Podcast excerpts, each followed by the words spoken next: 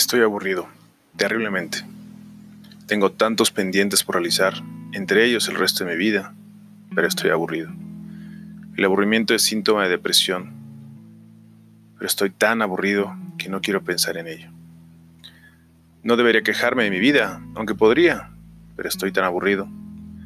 Aburrido del trabajo, del tráfico diario, de la misma música todos los días en el auto, del automóvil, de mis amigos, de mi familia, de mi ciudad.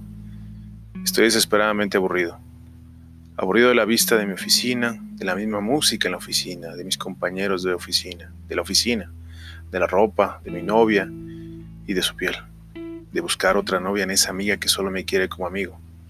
Estoy aburrido de querer a la misma gente, de creer querer, de no conocer más y a más, de leer, de escribir, de ver y escuchar y tocar sin realmente sentir, de la indiferencia propia y ajena, de la gente que se dice amigo, de no tener enemigos, de ser analítico y no visceral, de estar acompañado pero solo. Creo que ahora quiero sufrir. Necesito sufrir para dejar de estar aburrido. Sufrir para que el instinto de supervivencia despierte de nuevo en mí. Estoy harto de aburrimiento. ¿Qué es peor, aburrirse o sufrir? Ya me aburrí de decirles esto. Se supone que el punto es seguir aprendiendo, pero hoy estoy muy aburrido para eso.